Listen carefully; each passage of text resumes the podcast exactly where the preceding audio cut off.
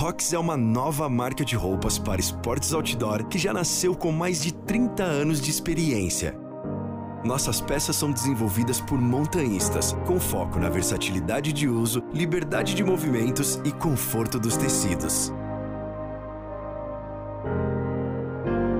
Acesse rox.com.br e permita-se essa liberdade. Rox é R-O-C-X.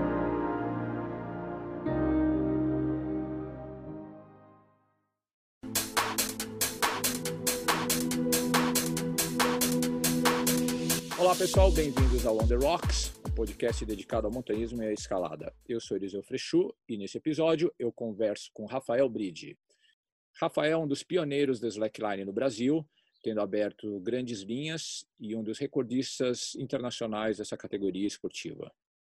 Rafael Bede, um grande prazer estar te recebendo, meu amigo. Pô, figura ilustre do slackline brasileiro, um dos precursores do esporte no Brasil.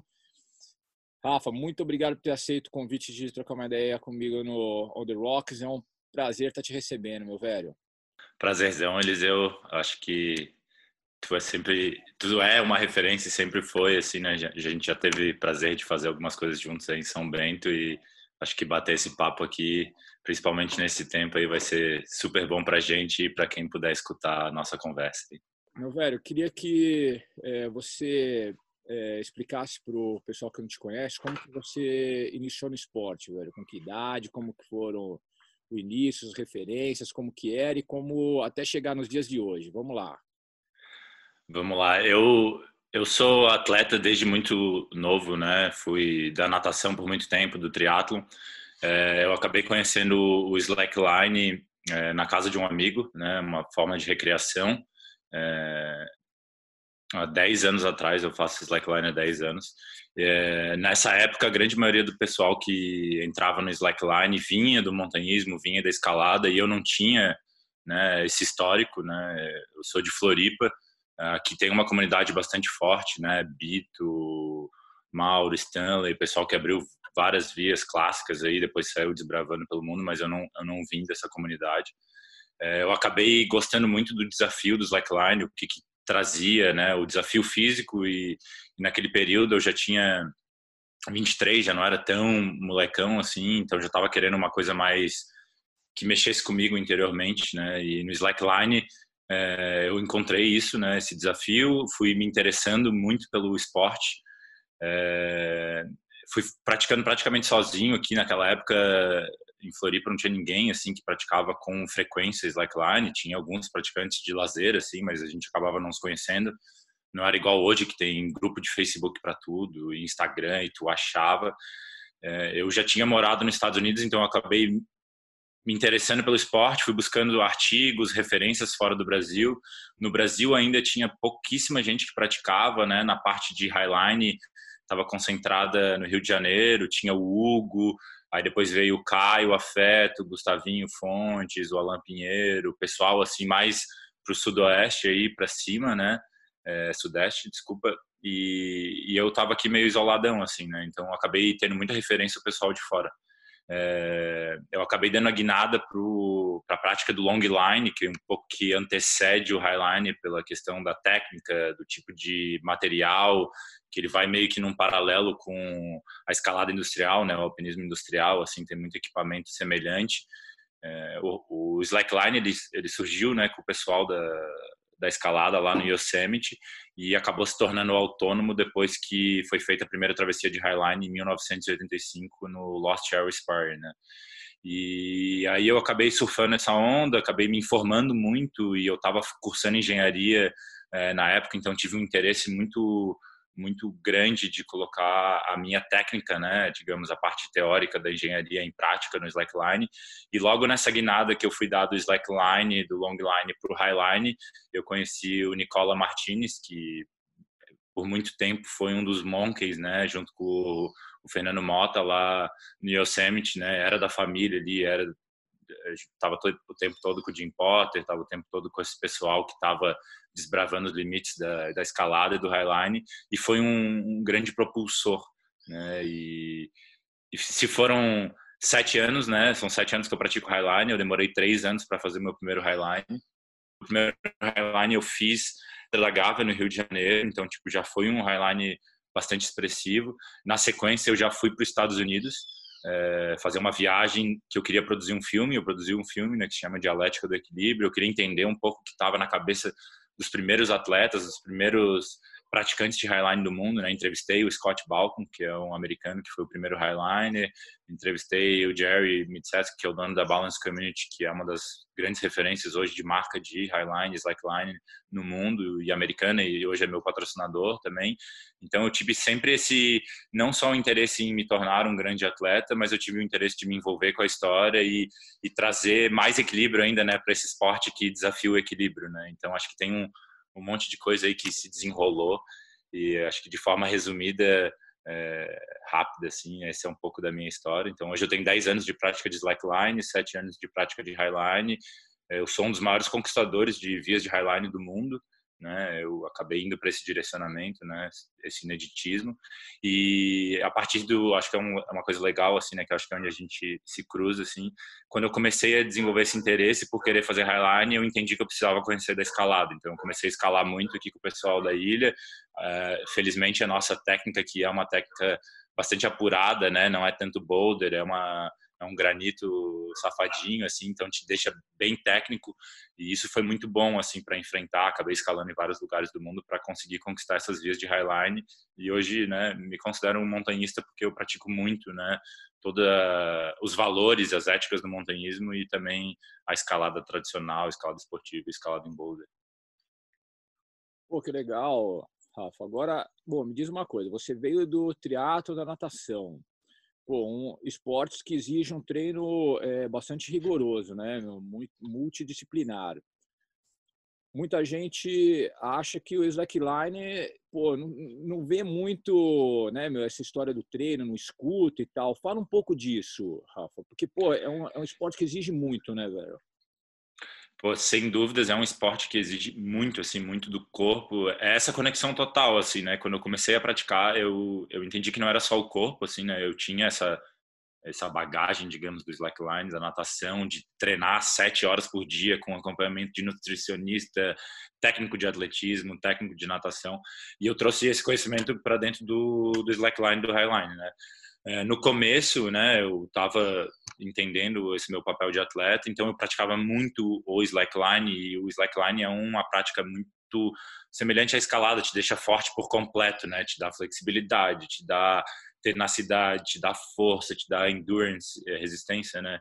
E hoje é, para me manter o alto nível, né? Hoje eu tenho uma empresa, eu tenho uma, digamos, uma rede muito grande de coisas que eu faço para manter esse estilo de vida, para continuar produzindo filmes.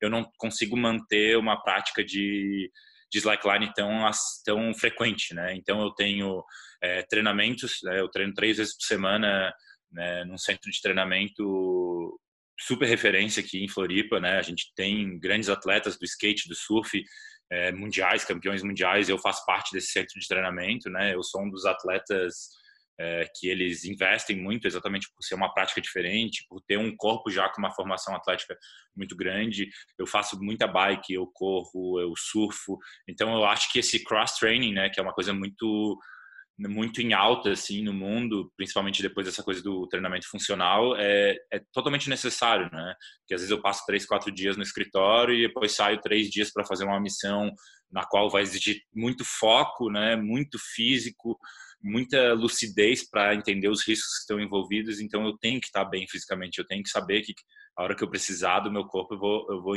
eu vou enfrentar aquela situação com o melhor do meu corpo. Faço muito yoga, é, meditação também. Então, é tipo esse pacote hoje que dá essa condição de me manter no ápice do esporte, né? E hoje eu tô também montando um, um slackline na minha casa para eu poder treinar sempre, assim, né? Eu acho que até um pouco dessa questão da pandemia, da gente estar tá em casa, a gente começa a entender a importância do treinamento e, e quantas a gente perde às vezes de tempo, né, se deslocando às vezes, né, 30 minutos para ir, 30 minutos para voltar, e aí o treino que era uma hora vira um treino de duas horas, e se tu pegar na tua casa e fazer um treino de duas horas, tu tá tendo o, o, dobro de ganho de benefício, né? E tu tá em casa. Então, tipo, tem muita coisa boa, assim, né? Que dá pra gente refletir nesses tempos agora, né? Ah, eu, eu lembro do início da escalada, assim, quando a escalada esportiva, né, de, de performance chegou no Brasil, a galera é, foi difícil de assimilar essa questão do, do treino indoor, né, do muro, da barra, do peso, até da musculação. Pô, o atleta que está começando, fala, meu, eu só vou fazer escalada, eu vou escalar, escalar, escalar e vou ficar forte. Pô, a gente descobriu que, pô, não é por aí, né? Apesar do que a prática do esporte é, é imprescindível por uma questão é, até psicológica. Se você só treinar no muro e não, nunca for para a rocha, é, dificilmente você vai ter psicológico para fazer as vias na hora que você estiver ali na beira do, do seu limite e, e poder cair. No Slack é assim também? Tem essa, esse equilíbrio? Total, total. É, é, muito semelhante nisso, assim, né? Porque a gente também tá ali, né? A gente, diferente da escalada, a gente foge da parede, né? A gente vai lá pro meio do abismo, né?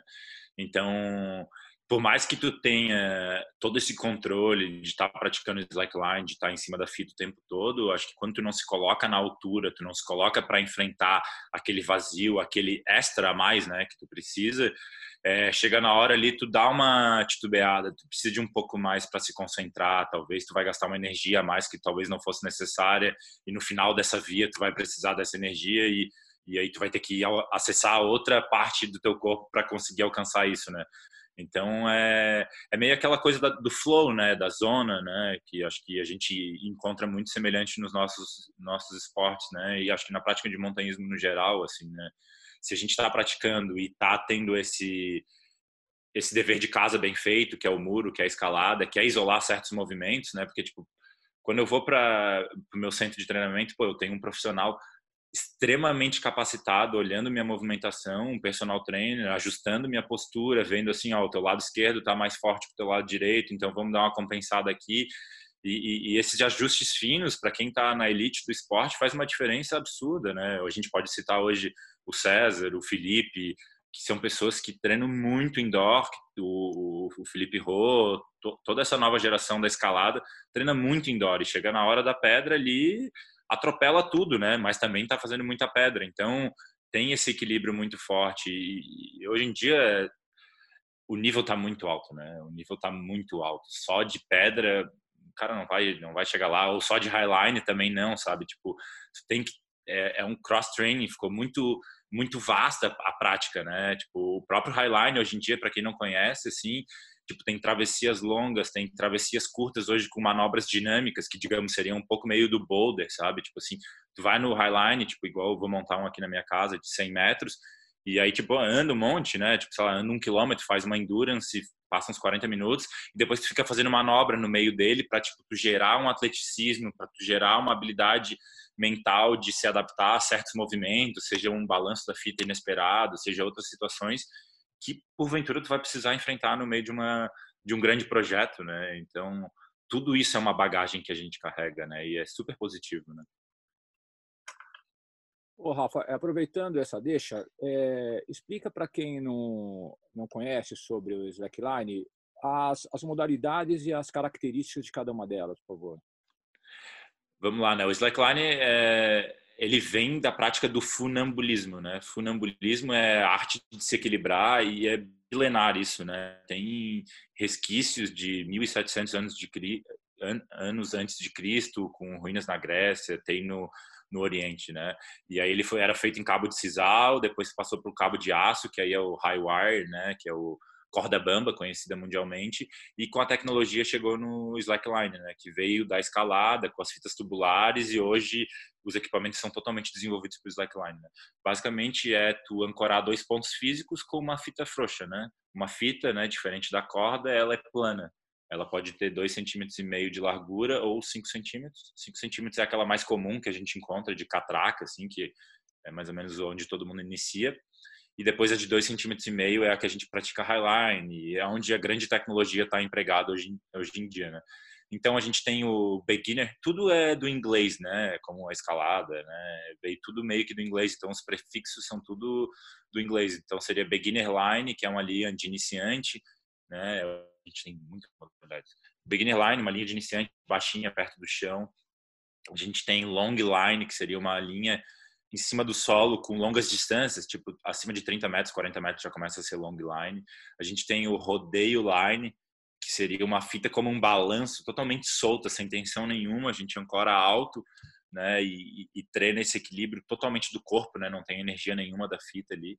A gente tem o waterline, que aí seria por sobre a sobre a água, né, em cima da água, a gente caminhar sobre a água. A gente tem o trick line, que é uma vertente que o Brasil é muito forte, né, é, que são as manobras. Então, as pessoas esticam uma fita mais ou menos de uns 20 metros, bem alta, super tensionada, muito, muito, muito tensionada. É uma cama elástica, assim, é, é um absurdo as manobras que o, o pessoal faz hoje, assim, é, virou ginástica olímpica. É, é até legal citar que, tipo, devido à plasticidade disso, o slackline ganhou muito o palco de circos e espetáculos, né? A Royal Caribbean, que é a maior empresa de navios do mundo, todos os navios dela têm espetáculos de slackline, com trickline e highline. Então, tipo, ele ganhou o mundo do, do espetáculo, Circo de Soleil e outras vertentes.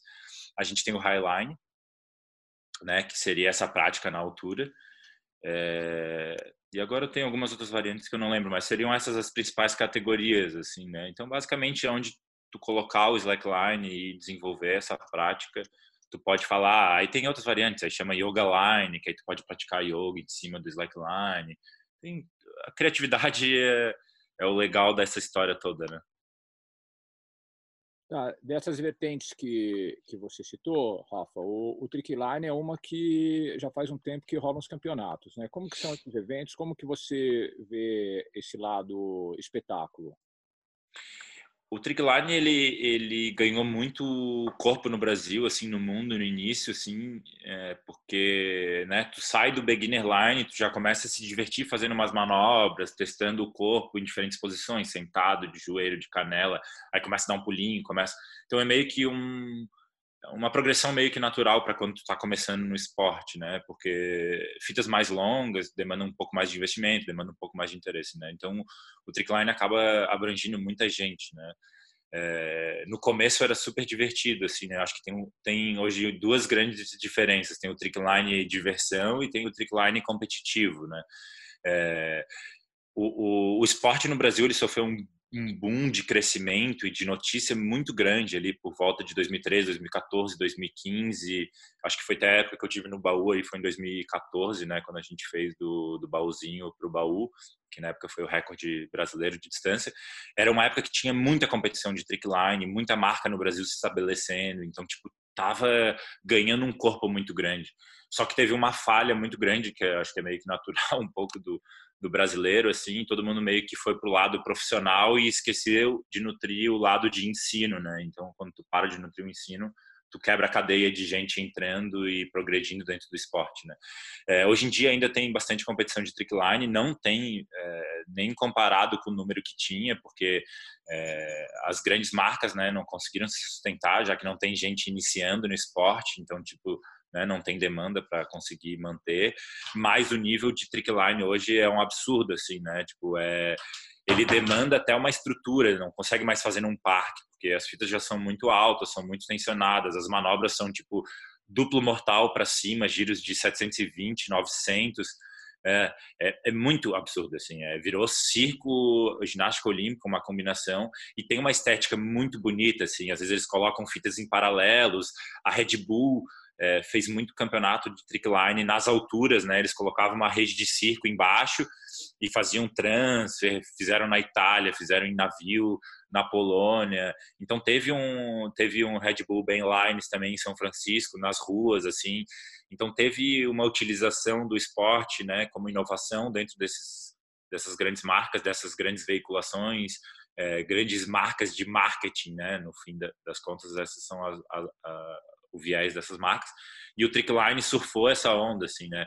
E hoje muita gente também deixou de fazer o Trickline porque ele é uma prática bastante lesiva, né? Tu tá levando é, o teu corpo ao extremo, então as quedas são bastante é, duras no corpo, né? E, e acaba que tu tem que criar uma progressão no teu corpo, tu tem que desenvolver muita força, tu tem que desenvolver resistência é, e se tu não tiver esses locais de, de, centro de treinamento hoje, com colchões embaixo, com estrutura bem armada, cobertas para praticar com bastante frequência, se torna bastante difícil de tu se manter no, no, no topo do nível, né? No, no, nível mais alto do esporte. Né?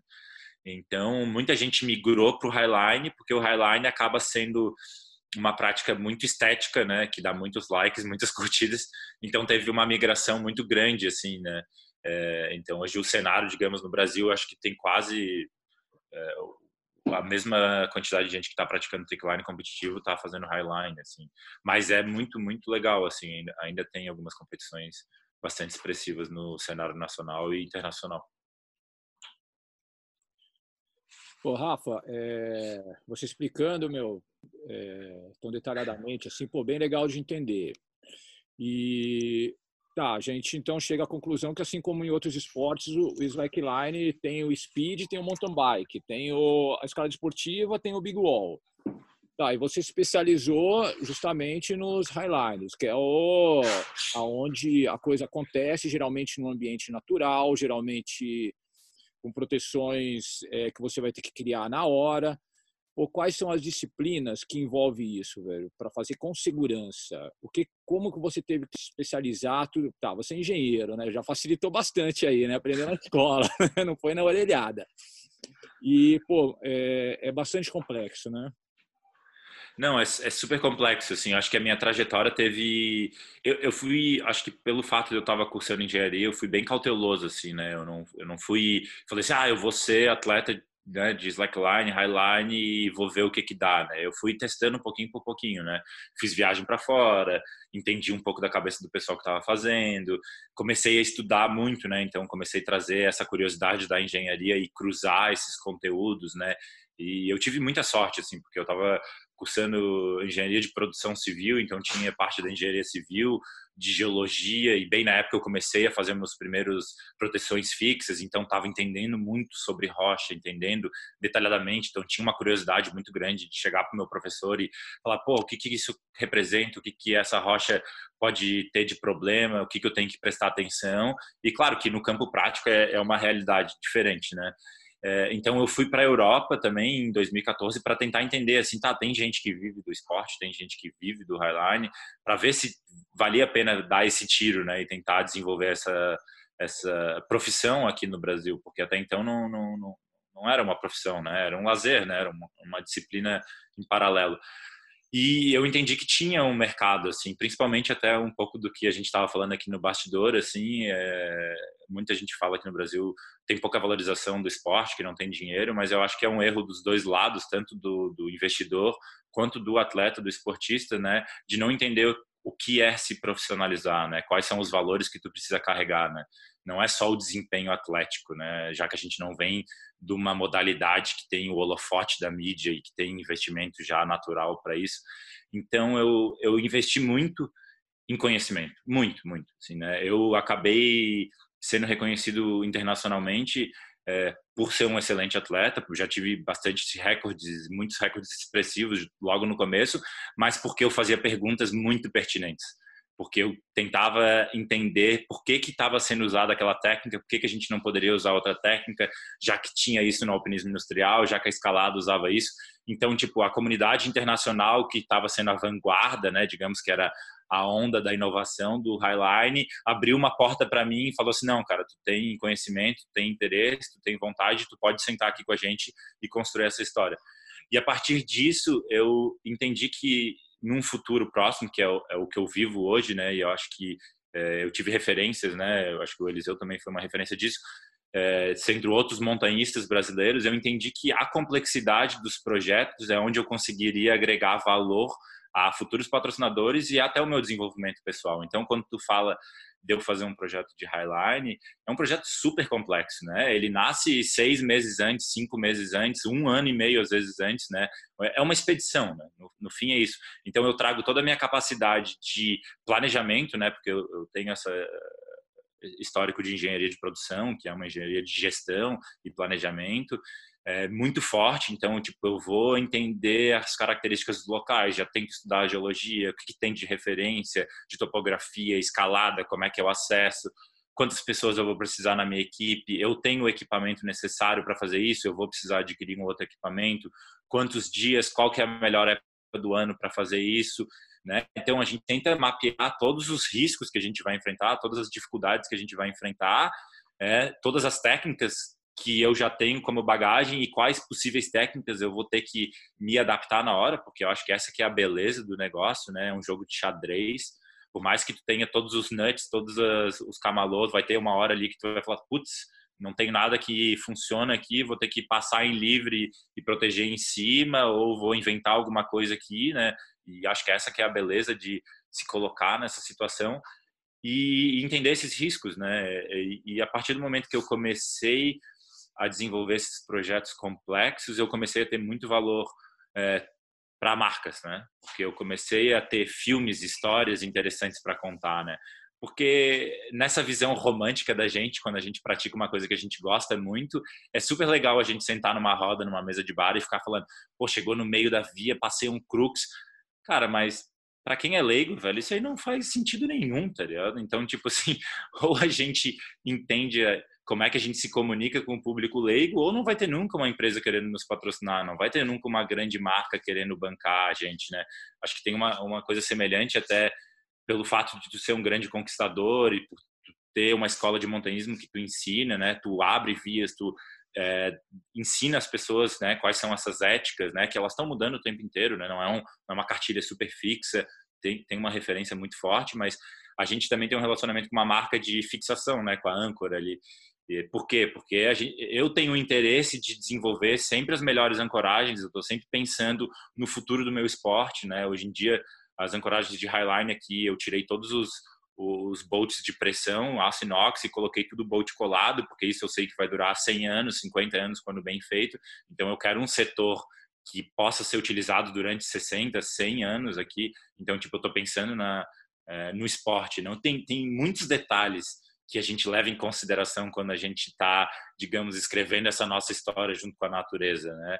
Tem muita coisa que é tipo assim, às vezes eu vou num lugar que eu sei que dificilmente aquilo vai ser repetido, então eu já penso num tipo de ancoragem diferente, né? Eu não vou deixar um, um parabolt lá para ser usado uma vez, né? Hoje em dia tem um monte de bolts removíveis, tipos de estrutura que eu posso amarrar ao redor de uma pedra, fazer uma ancoragem removível.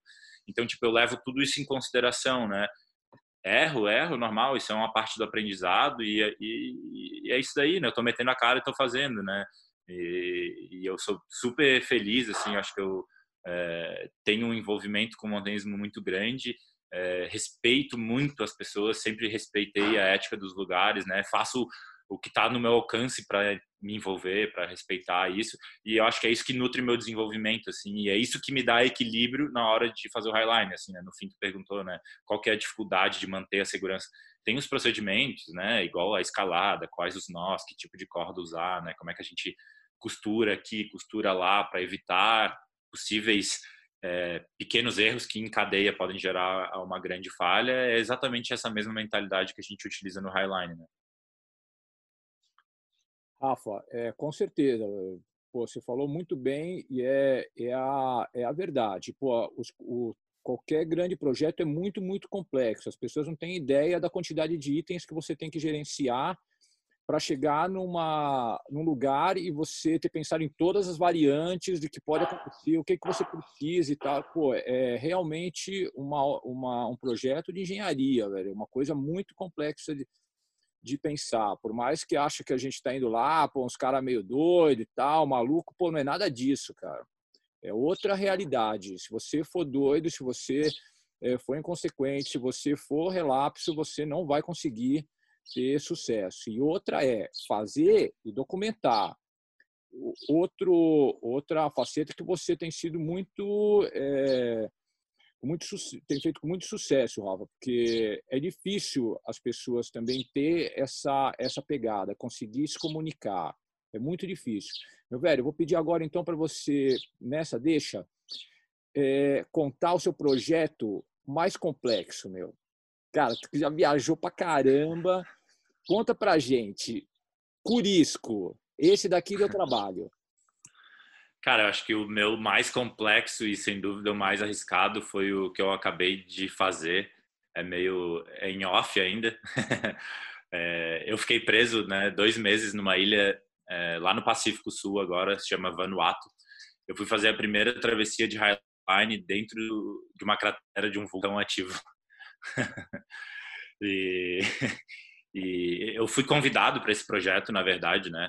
É, foi um projeto desenvolvido por uma equipe da Alemanha que eu já realizei com eles alguns projetos na China, já realizei projetos na Suíça, na França, em diversos locais. É, tecnicamente, de montanhismo, assim, de acesso para ele, talvez o projeto mais difícil, assim, que eu tenha feito foi o Dedo de Deus, né? Que eu tomei uma porrada na cabeça a primeira vez que eu tentei em 2016, que a gente pegou uma época de chuva super difícil. Eu pensei numa logística de levar os equipamentos por através do dedo de Deus e não pelo cabeça de peixe e tomei uma surra, aprendi um absurdo, fiquei 10 dias tomando chuva na cabeça, tendo que lidar com equipe que eu não conhecia, dificuldade gigantesca, né?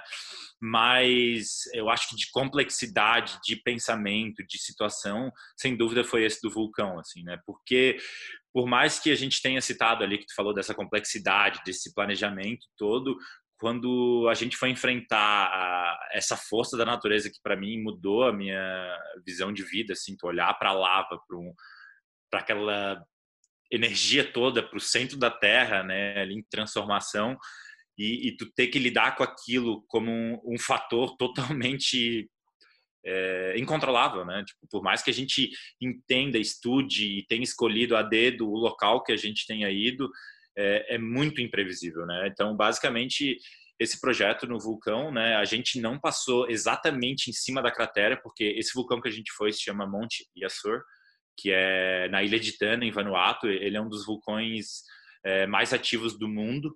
Quando eu falo mais ativos do mundo é porque ele tem explosões piroclásticas. Piroclásticas é quando ele fica jogando, é, la, la, eles chamam de lava bomb, né, que é bomba de lava para tudo que é lado toda hora, assim, né é, eles classificam as categorias de atividade do vulcão e tem vezes que ele está tão ativo que ninguém pode visitar ele. Né? Chegar nele é super tranquilo, assim, tu, tu, ele está ao redor das vilas, né? Eu fiquei morando ao redor do vulcão durante um mês e a gente ficou estudando todo o hábito, é, toda a frequência de erupção dele, toda a atividade dele. A gente estava com os locais que trabalham no próprio Instituto do Vulcão, então o pessoal da Alemanha fez um levantamento absurdo, teve né, todo um respaldo de vulcanólogos e, e toda uma equipe para dar essa condição da gente realizar esse projeto. Só que chegar lá e na hora é outra coisa, né? Então, tipo, é onde a gente coloca tudo que a gente levou na bagagem para testar de fato, assim. É, então a gente teve que tipo se habituar primeiro, né, se familiarizar. A gente chegou bem na época que deu lockdown total, assim. Então a gente chegou, eram os únicos turistas na ilha, o que foi muito legal, assim, porque não tinha ninguém visitando o vulcão, era só a gente no vulcão. É, sem voo, sem nada, a gente não sabia quanto tempo a gente ia ficar ali. A gente estava morando embaixo dele, né? Eu estava morando numa casa na árvore, eu tinha o visual pro vulcão todo dia. E a gente começou a desenvolver esse relacionamento os principais fatores preocupantes é todos os nossos equipamentos são é, de resíduos de petróleo, né? E, os gases desse vulcão, como a grande maioria dos vulcões, tem ácido sulfúrico e enxofre.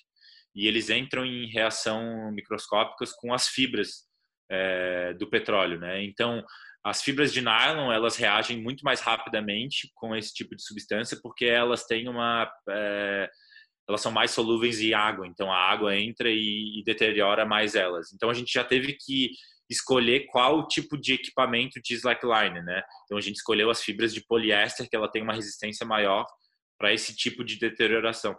E são deteriorações microscópicas, a gente não conseguiria visualmente determinar se a fita tinha sido ou não impactada por essa fumaça é, a ancoragem, né, dessa região, desse vulcão. Então, tipo assim, é um solo super novo, né?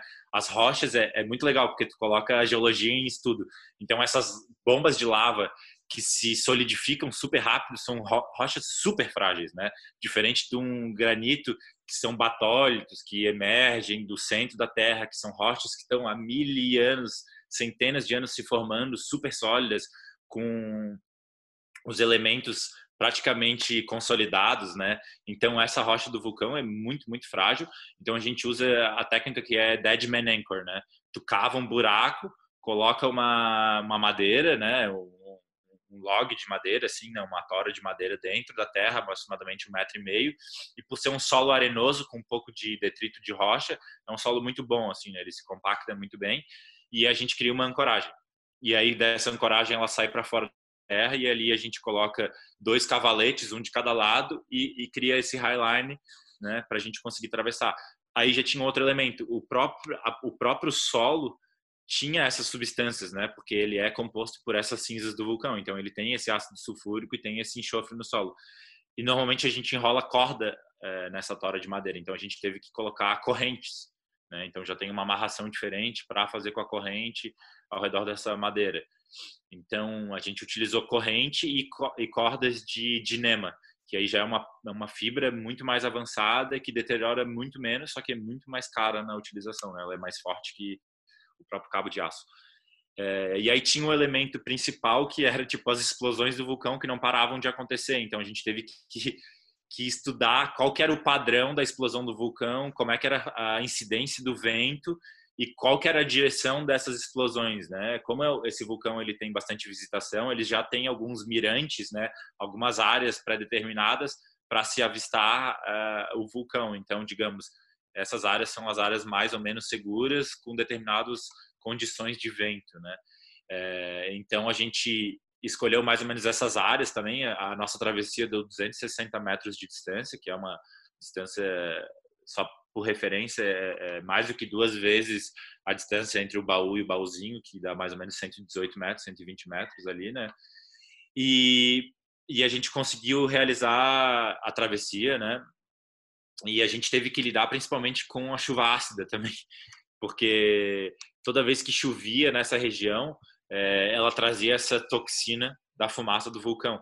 Então o vulcão ele estava entre uma ilha pequena, então ele estava numa região oceânica muito grande e perto do vulcão tinham umas montanhas, né? Porque são ilhas é, vulcânicas supernovas, é, umas montanhas de 1.200 metros. Então criava um microclima, sabe? Tinha bastante nuvem, chovia direto. E uma coisa que a gente não podia ter era tipo o nosso equipamento molhar, porque quando ele molha, a água penetra essa fibra e leva diretamente já essas substâncias tóxicas. E como a gente não tinha um laboratório ali, a gente não conseguia fazer um, um teste de carga para saber quanto de resistência perdeu. Assim, então tinha tantos elementos, né? Digamos, a gente fez todo esse nosso estudo técnico por trás, entendeu todos esses detalhes, mas na hora ali, por mais que a gente soubesse, a gente tinha que escolher, falar assim, velho o risco está dentro do que a gente considera aceitável, vamos enfrentar, tá com cara de que vai chover, não tá, conseguimos filmar e, e aí coloca toda essa pressão de fazer um documentário gigantesco que teve um investimento muito grande, vai sair um documentário grande, talvez de uma hora e meia, né, sobre toda essa expedição do lockdown, de viver nessa aldeia. Então, tipo, é isso que tu falou, né? Uma coisa era só ir lá num grupo de amigos e fazer essa travessia. Não, tinha uma equipe de filmagem gigante, três, quatro câmeras, drones, gente, né? Uma relativamente pequena, mas tipo muita estrutura, então tipo uma complexidade muito grande assim, e muita coisa a se perder, né? Porque ali ali nem se tu fosse no backup ali tu ia ter chance de, de sobreviver, né? Porque se cai uma lava daquela na fita a mil graus, derrete tudo na hora, né? Não tem nem o que o que fazer. Isso está totalmente fora do nosso controle, né? Por mais que a gente tenha entendido que elas caem sempre para a direita e o nosso highline está para a esquerda, se ele resolver cuspir para a esquerda ali, na hora que a gente tá, já era, né? Pô, velho, imagino a, meu, a bucha que foi é, fazer um projeto desse. Tá? Porque, além de tudo que você falou, meu, ainda gerenciar uma equipe, né, velho? E equipe é, meu, tem tudo que é tipo de gente. E, pô, na mesa do bar, na hora de, de querer viajar, de participar de, um, de uma coisa bacana como essa, pô, todo mundo é corajoso, né, velho? De hora que chegar lá o negócio, meu, hora que a, a cobra fuma é que, meu, a gente vê qual que é, né? Rafa, eu queria que você falasse um pouco da, das suas conquistas, dos seus recordes, mas eu queria também que você falasse qual, qual deles, e não necessariamente são podem ser os, os, os maiores, quais te tocaram, sabe, velho? Aquele, aquele que você fez que foi mais importante do que a, a, a, o próprio feito?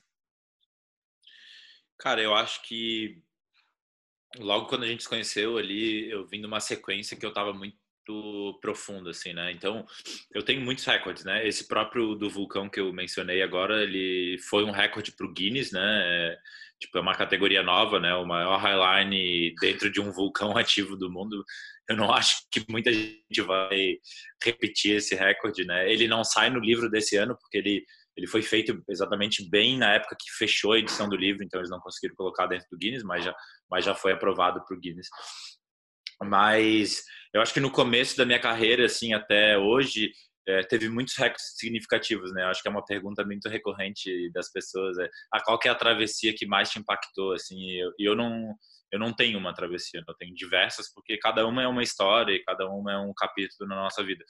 Eu acho que a primeira grande travessia foi, sem dúvidas, quando eu fiz o, o recorde ali da, no, no parque lá de Tatiaia, nas prateleiras, que foi a primeira travessia de 100 metros no Brasil.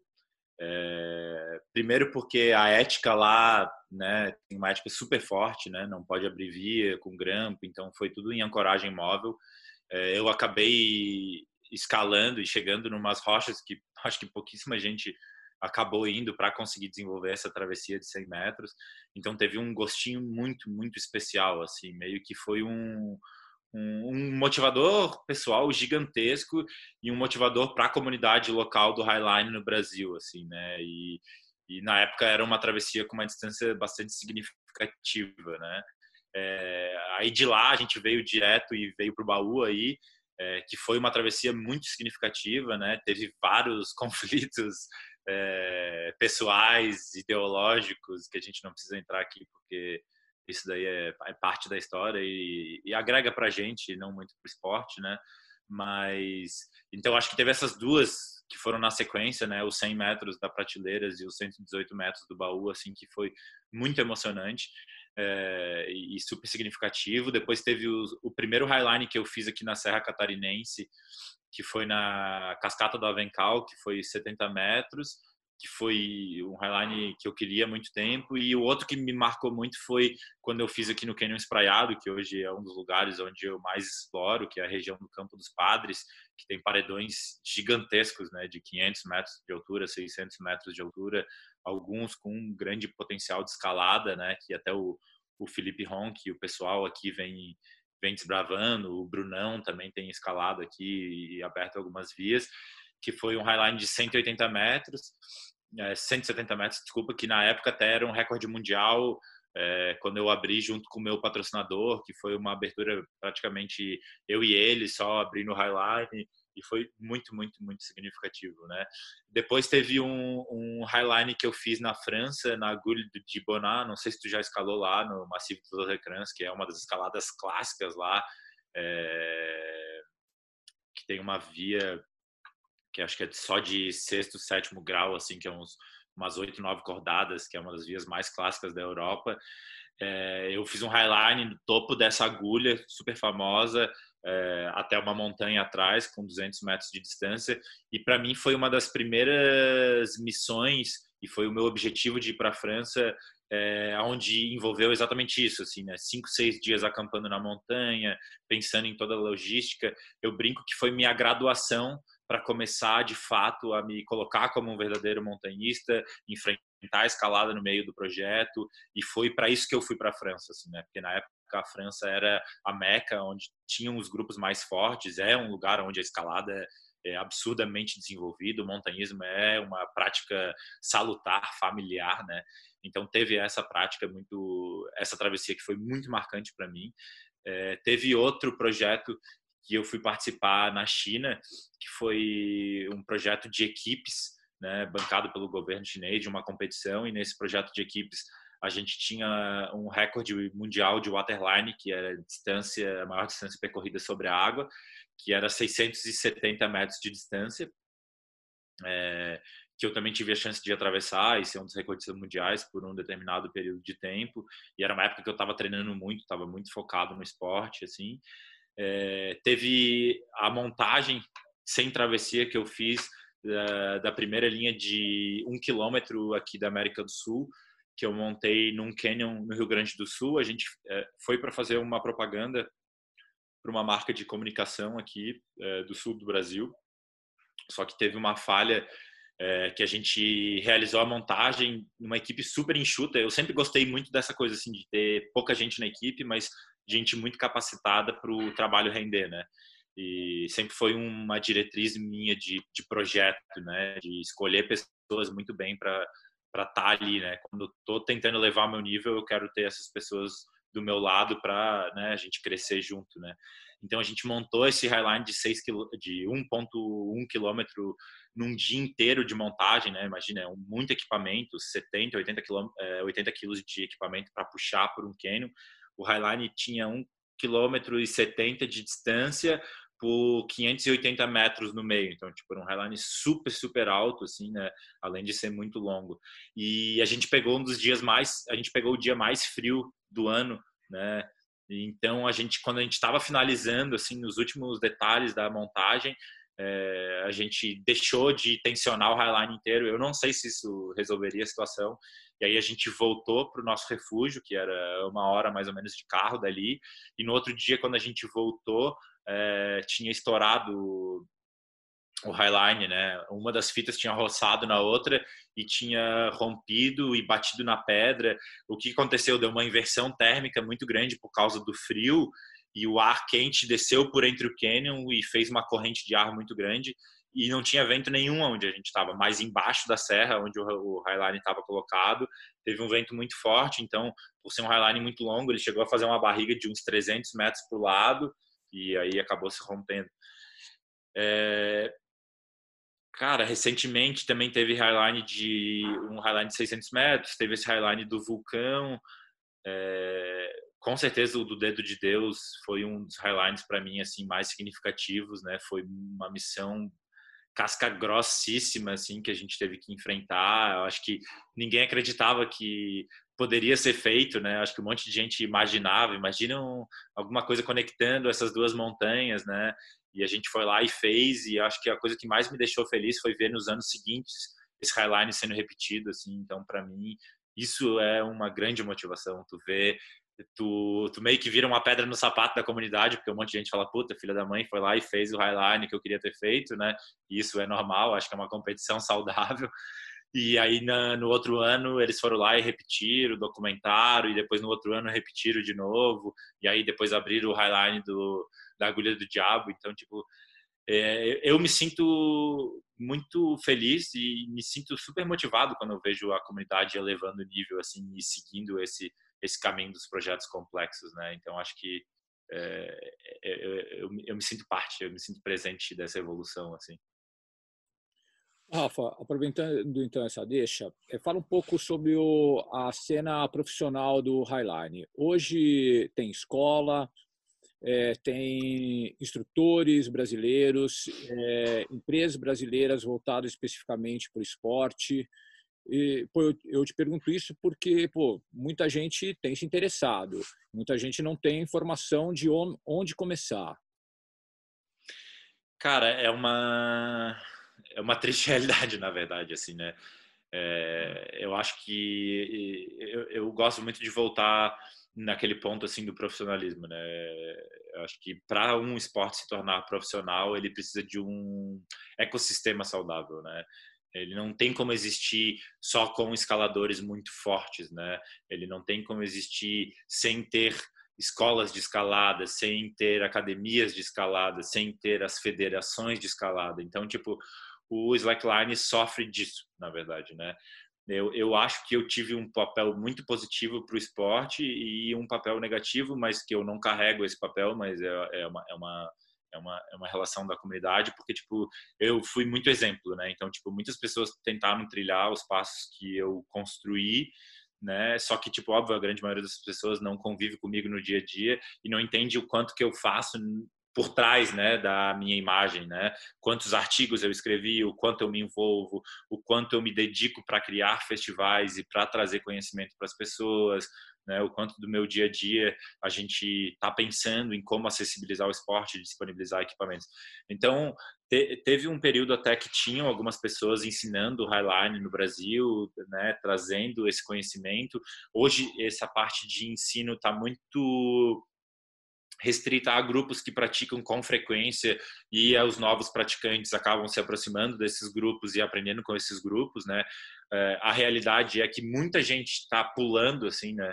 É, as etapas, é mais ou menos como se começasse a fazer muro de escalada e no dia seguinte o cara falasse, ah, deixa eu fazer esse big wall contigo, você tá, mas tu, tu sabe o que, que é um ATC, um reverso, o que, que é um que sabe aquele mundo diverso de coisas. Ah, não, mas é que tipo assim, querendo ou não, a gente consegue, a gente tem tanto conhecimento que tu consegue arrastar um cara para cima na parede, né? Então acaba criando essa dependência, assim. Hoje em dia no Highline eu vejo muito isso e isso traz um risco, né? Tipo, eu, Rafael, quando eu vou praticar Highline, eu tenho condição total de botar um iniciante porque eu vou dar condição para ele se ele ficar preso no meio do Highline, de eu conseguir ir lá fazer um resgate, mobilizar ele, descer, seja lá o que for necessário, né? Mas a, a parte de conhecimento e ensino por trás disso para dar suporte para a comunidade não existe, né? A gente não tem uma federação nacional, a gente teve algumas federações estaduais é, fortes, o Rio Grande do Sul foi uma das primeiras, Minas Gerais foi, mas elas foram caindo, né? Porque tipo elas não conseguiram se sustentar, não teve esse essa força do ensino, ele não entrou na escola, é, não tem academias de slackline, né? Existem poucos programas, em Minas Gerais tem um programa muito forte de ensino que é feito pelo Alisson, que é um atleta super exemplar aí do Brasil, um dos poucos atletas profissionais que se sustentam no trickline, que hoje pratica highline, que teve um, entendimento muito grande do profissionalismo, né? Teve muita bagagem de fora.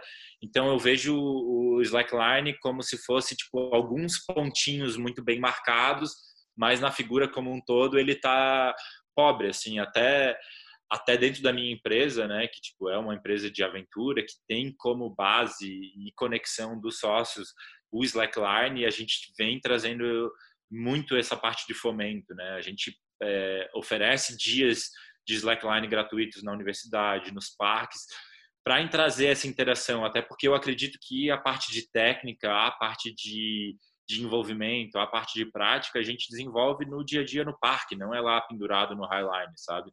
Lá é uma prática muito mais individual e que tu tem que escolher os riscos e tu a partir do momento que tu aceita se colocar naquela situação, tu também tem que entender que é tu que tem que tirar, tu que tem que te tirar daquela situação, né? Tu não pode depender de uma outra pessoa, senão tu tá colocando outra pessoa em risco, né?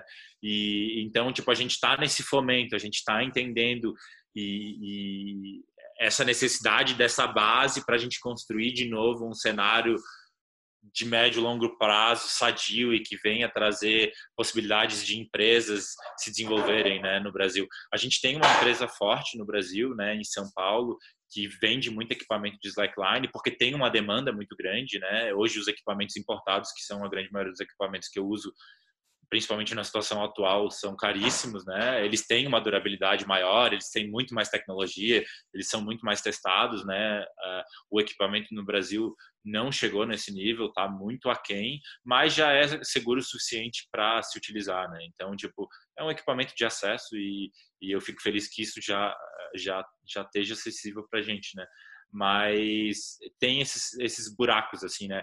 Eu faço parte é, dos conselhos, né, do, dos grupos de estudo da Associação Internacional de Slackline, que é a International Slackline Association, que é fundada na Suíça. Eu fiz parte da, da fundação, né, eles pagaram minha passagem para ir lá, porque eu sou um representante, uma figura representante não só da parte de atleta, de apresentação, mas do entendimento da comunidade como um todo, porque eu gosto de me envolver com isso, eu acho é, eu entendo da importância disso até para minha carreira, né? Eu gostaria que tivessem mais 25, 30 atletas no meu nível praticando highline, porque ia ter muito mais investimento, ia ter muito mais holofote da mídia e o esporte ia estar muito mais forte, né? Eu não vejo a competição como algo ruim, muito pelo contrário, eu vejo como uma parada super sadia e necessária que a gente tenha 190 mil atletas de topo aí mas é, é isso, assim, eu acho que tem uma coisa muito da sociedade brasileira de não entender os papéis, né? Eu, eu, brinco hoje em dia, eu falo que às vezes uma pessoa que estivesse dando aula e gosta de dar aula de slackline poderia estar ganhando muito mais dinheiro e fazendo muito mais dinheiro e estando feliz do que eu e tendo uma sustentabilidade muito maior, trabalhando com escola, tendo um espaço dentro desses desses meios que necessitam, né, desse tipo de atividade lúdica, desse tipo de atividade desafiadora, porque nossa, as crianças, os jovens, eles adoram isso, né? Tu bota no muro de escalada, eles piram, né? Não é todo mundo que gosta, mas os que se sentem atraídos, né, se apaixonam rapidamente por isso, né? Pô, Rafa, agora vai uma pergunta bomba, velho. É o seguinte, você, meu, você é um atleta profissional há muitos anos, você tem patrocínio, tem, meu, gente da gringa colocando dinheiro em você, meu velho. É, muitas das pessoas que hoje olham o Rafa falam, pô, meu, cara tá bacanão, ele é o cara, pô, queria estar tá na dele. Mas muitas vezes essas pessoas não pensam da responsabilidade que você tem, principalmente com a sua imagem que representa essas empresas.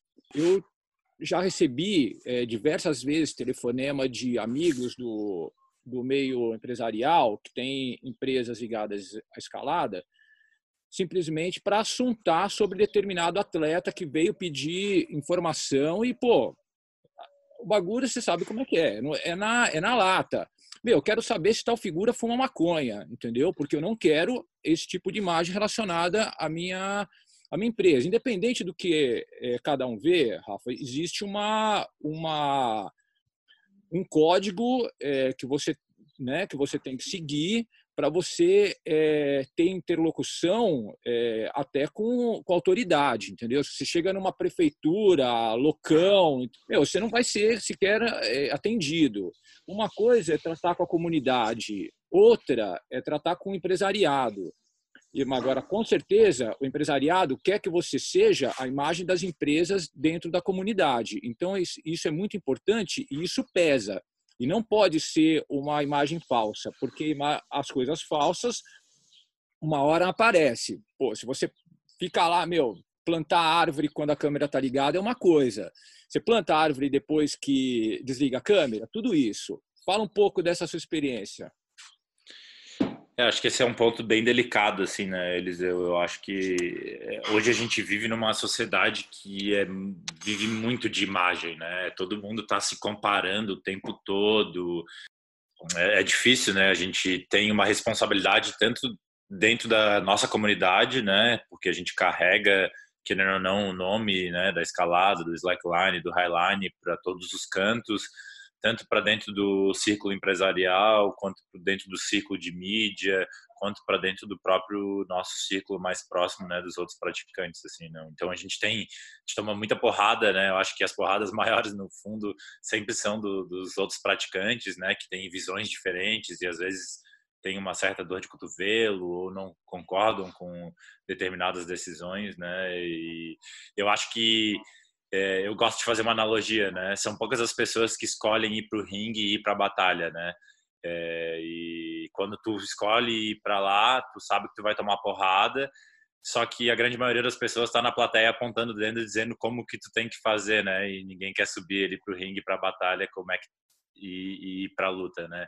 Então, tipo, é, eu sei que faz parte, às vezes desmotiva um pouco, não chega a desmotivar, mas dá uma dá uma baqueada assim, né? Porque tem umas épocas que o cara toma mais porrada e outras épocas que o cara toma um, um dá uma aliviada assim, mas eu acho que principalmente nessa relação com as grandes marcas assim, eu, vejo que esse é o ponto, né? Tipo, a grande maioria das pessoas que sonhou um dia em ser atleta profissional não conseguiu porque não conseguiu se colocar no outro lado da balança, né? Eu acho que a gente consegue criar essa locução porque a gente também escolheu ser empresário, a gente também escolheu empreender. Eu acho que nem ser empresário é empreender, entender a responsabilidade e, e o zelo por essa construção, né? Então, quando a gente fecha um contrato de patrocínio, né, tem um acordo, né, formal firmado em um contrato, mas tem um informal que é tipo é essa conduta, né? É saber se comunicar, saber representar a marca, muito mais do que só levantar o título e o troféu, eles estão preocupados com toda essa construção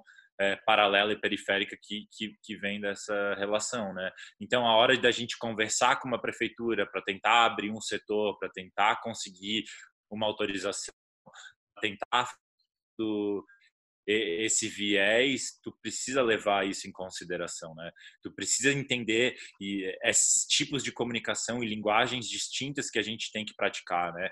Eu não sou um cara que visto roupa social o dia todo, não é o tipo de, de traje, mas tem lugares que demanda, sabe? Tipo, são são as éticas daquele local, né? Digamos, eu, eu, eu faço ali, tem um relacionamento super legal com a prefeitura de São Paulo que a gente faz uma travessia de Highline que sai do gabinete do prédio do, do prefeito, né, que é o Francisco Matarazzo, e vai até o CET.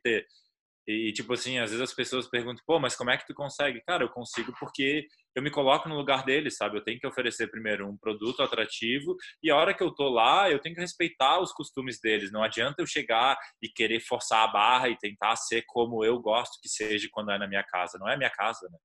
ali é a casa de todo mundo, então tem uma regra, tem que ser seguida essa regra, né?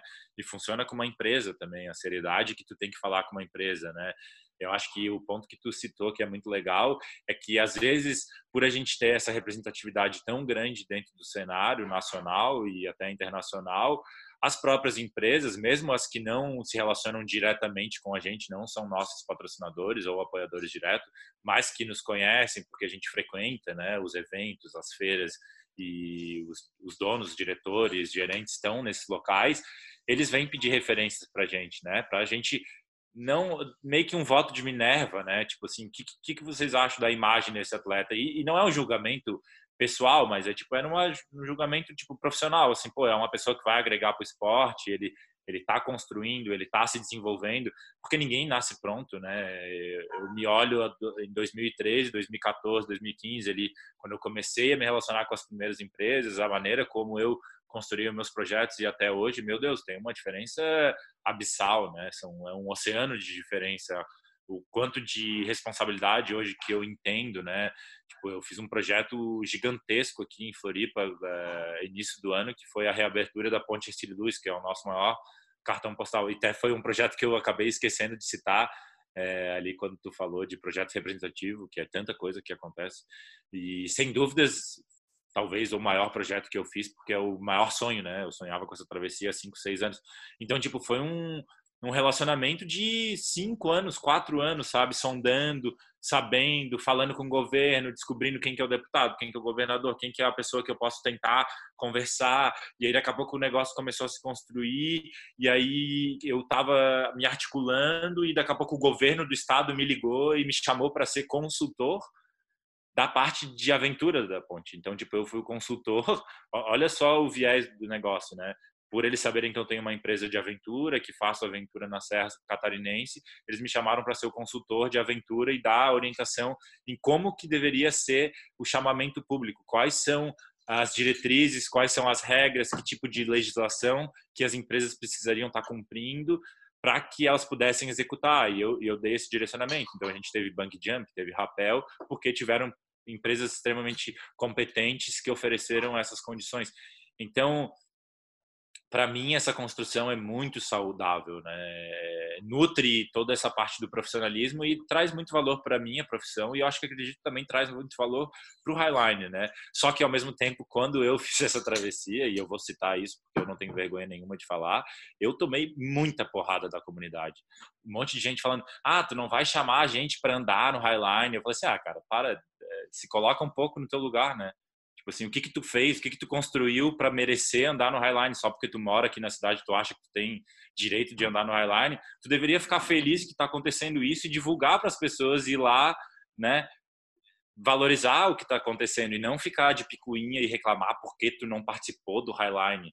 Então, tipo assim, para tu ver como, né, quando o viés pessoal sobe a cabeça e a pessoa quer a imagem, né, quer a foto dela lá no meio do Highline e ela vai ficar puta porque é a tua foto que vai aparecer no jornal e fala assim, cara, é óbvio que vai ser a minha imagem, porque tipo, ó, eu tenho uma construção de mídia muito grande, eu tenho empresa de assessoria de imprensa que trabalha para mim, eu tenho eu tenho um, um universo de coisas que acontecem por trás de mim porque eu tô há sete anos construindo isso, né, investindo, né, e hoje nesse ano que eu tô começando a virar a chave e ter um, um lucro, né, e, e, às vezes, porque eu estou sempre postando foto, uma foto na Califórnia, outra foto no Canadá, outra foto na Indonésia, o cara acha que, meu Deus do céu, né? Esse bicho aí tem uma vida de assim e não é difícil é suado é muito difícil mesmo mas é super é, motivador assim eu me, eu me, satisfaço muito com essas conquistas assim né e também não tenho muita vontade de ficar é, colocando as minhas dificuldades para ficar gerando mais tipo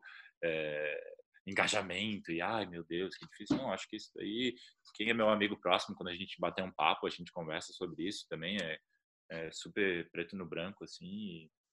E, eu acho que as empresas gostam disso, né? Elas querem essa verdade, elas querem sentir isso, assim, elas, elas querem saber que tu tem essa linguagem, né? Acho que a engenharia também me ajudou nisso, porque eu fazia consultoria para empresa muito grande, então eu sentava com o diretor, com o dono da empresa, e eu tinha que falar a língua, a língua dele, né? Tipo, como é que eu vou vender uma consultoria para ele se eu não falar a língua que ele quer escutar e se não tiver o respeito que ele quer, né?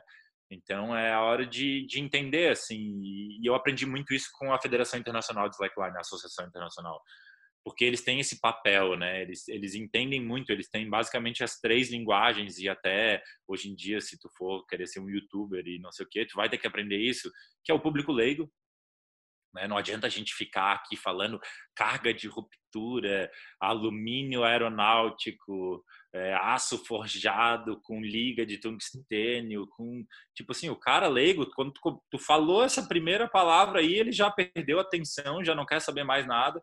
Então, tipo, tem o leigo, tem aquele que pratica, mas é um iniciante, e tem aquele super interessado que é tipo igual a gente fissurado e quer descobrir todos os detalhes. Então, são três linguagens totalmente distintas, né? Se tu chegar para um para um prefeito de uma cidade, tu falar assim, ó, oh, meu Highline é super seguro por causa disso, cara, é... não é para ele que tem que falar isso, é para o técnico de segurança que vai receber a carta de autorização do prefeito, né? O prefeito quer saber o teu histórico, quantos outros projetos tu fez, né? o que que tu vai oferecer para a cidade. Então, tipo, entender isso e a empresa é a mesma coisa, assim, né? Tipo, pô, hoje né? Eu tenho o prazer de representar marcas muito grandes, né? Tipo, eu sou do time da Colômbia do Brasil, a gente compartilha o mesmo time, a gente é da Deuter, né? Que é uma empresa muito grande, séria ali, pelo levada pelo Kiko e pelo Pedro, assim, e eu acho que a gente constrói esse esse cenário exatamente por essa confiança, né? Por essa, por esse respaldo que eles têm, que eles sabem que eles vão levar a gente para um evento, a gente vai saber comunicar a marca deles, a gente vai ter assunto para compartilhar, para dividir, né? Não é só pela foto que a gente oferece com a mochila nas costas lá em cima de uma montanha, né? É toda uma bagagem que dá sustentabilidade a essa foto, né? A gente não tem um perfil daqueles de 500 mil seguidores que as pessoas clicam e compram. A gente é muito mais uma pessoa que se comunica pela marca, gera informação, gera credibilidade, que é uma palavra muito forte né, nesse relacionamento, né? E é por isso que essas marcas vão querer se associar com a gente, né? Porque se elas quiserem venda, elas vão fazer com aquele perfil que tem uma imagem super pública, tem um alcance muito grande, né? Então, tipo, é, é um é um quebra-cabeça, né? Eu acho que é entender as peças desse quebra-cabeça, saber qual peça tu vai usar a cada dia, né? E, e, e aí que tá a beleza do negócio, né? É, eu brinco, né? Para mim o equilíbrio é isso, né? É, eu tenho o equilíbrio físico, eu tenho o equilíbrio emocional, eu tenho o equilíbrio com a minha família, eu tenho o equilíbrio financeiro e eu tenho esse equilíbrio social. Então, eu tenho esse equilíbrio social, eu saber me comunicar com essas partes integrantes da sociedade, né?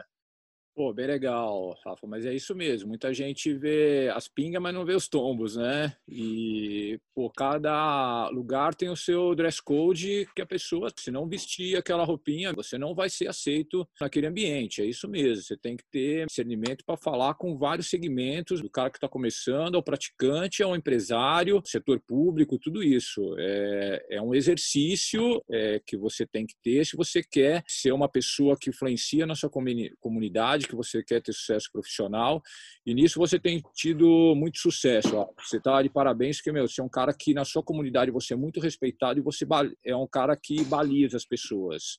Meu velho, muito obrigado pela conversa. Foi meu muito especial, cara. Você é um cara que eu respeito muito, você sabe disso. Nós somos amigos há muito tempo. Meu, a sua conduta é muito correta. Ah, foi, pô, tenho, é, como você falou, tenho é, muito orgulho de estar no mesmo time que você em diversos é, segmentos aí, meu. Muito obrigado pela conversa, Rafa. Agradeço demais aí, Eliseu. É, é, acho que é muito legal esporte essa conexão assim né digamos né de, de, ter como exemplo né nesse início de carreira e hoje a gente trocar figurinha e ser um exemplo do outro acho que é muito legal essa construção assim acho que essa conversa né eu acabei falando mais mas eu acho que poderia ser ao contrário, né? Eu fazendo uma entrevista para ti e escutando muito, assim. Eu, eu até queria mencionar que essa semana passada eu vi o filme, o filme de vocês, vocês conquistando a parede lá no Monte Roraima, assim.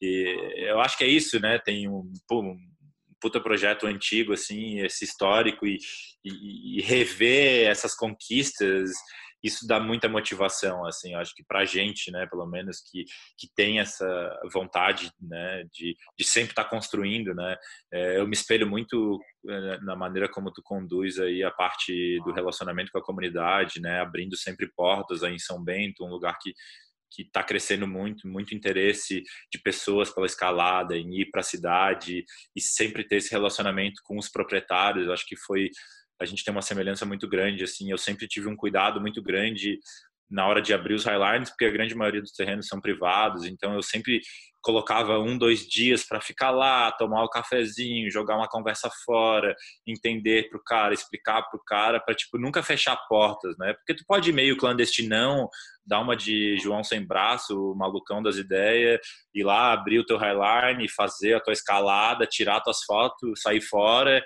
e a hora que bater na rede acabou, né? Ninguém mais vai acessar o lugar e, e para mim não é, por mais que naquele momento seja o meu momento, meu momento individual, eu acho que a prática é coletiva, a gente tem que oferecer um retorno para todo mundo e foi sempre essa o meu balizamento e acho que é, espero estar tá construindo talvez né num futuro próximo saindo um pouco do holofote e contribuindo para a formação da nova geração que tenho certeza que vai me motivar muito fazer parte disso, né? E talvez o meu desempenho atlético vá diminuir um pouco, isso é natural dentro do esporte.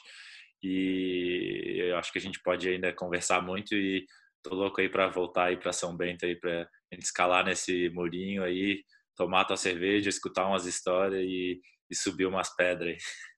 É isso aí, Rafa. Pô, não, não é fácil ser xerife, né, velho? O bagulho não é fácil. É, porque, meu, é, você fazendo as coisas certas, tentando manter os picos abertos, como você faz, e, meu, é muito apaga-fogo, né, velho? Você acaba tendo muito atrito com gente da sua comunidade que deveria jogar a favor e a gente que você tem que se volta e meia tem que repreender, cara. Isso é muito, muito chato, meu. As pessoas é, te veem como inimigo, quando que, pô, estão lá usufruindo do seu trabalho e que, pô, deveriam estar, tá, meu, no mínimo mantendo o respeito, né? E, na verdade, a gente sabe que nas comunidades é, rurais, que é onde nosso esporte é praticado, as pessoas, mais do que, não, não é o dinheiro que interessa, é, é, é educação, cara, é respeito é abrir a porteira do cara e pedir por favor, meu, e trocar uma ideia, dar uma atenção. Eles querem saber isso, quer saber quem que você é, de onde que você vem o que, que você vai fazer e respeitar, né, velho? Porque muita gente acaba achando que o ambiente natural não é de ninguém. Pô, as pessoas é a extensão da casa dele, meu. Você, você tá enganado, é o jardim da casa dele. Então você tem que entrar, meu, é, pianinho, sabe? E, então é isso mesmo, é, é difícil.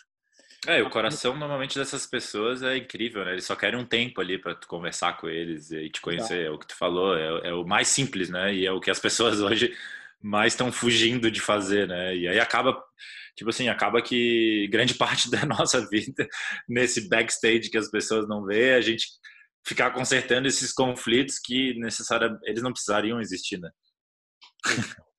Muito obrigado, Rafa. Grande abraço, meu amigo. Tudo de bom. Valeu, Eliseu. Obrigadão.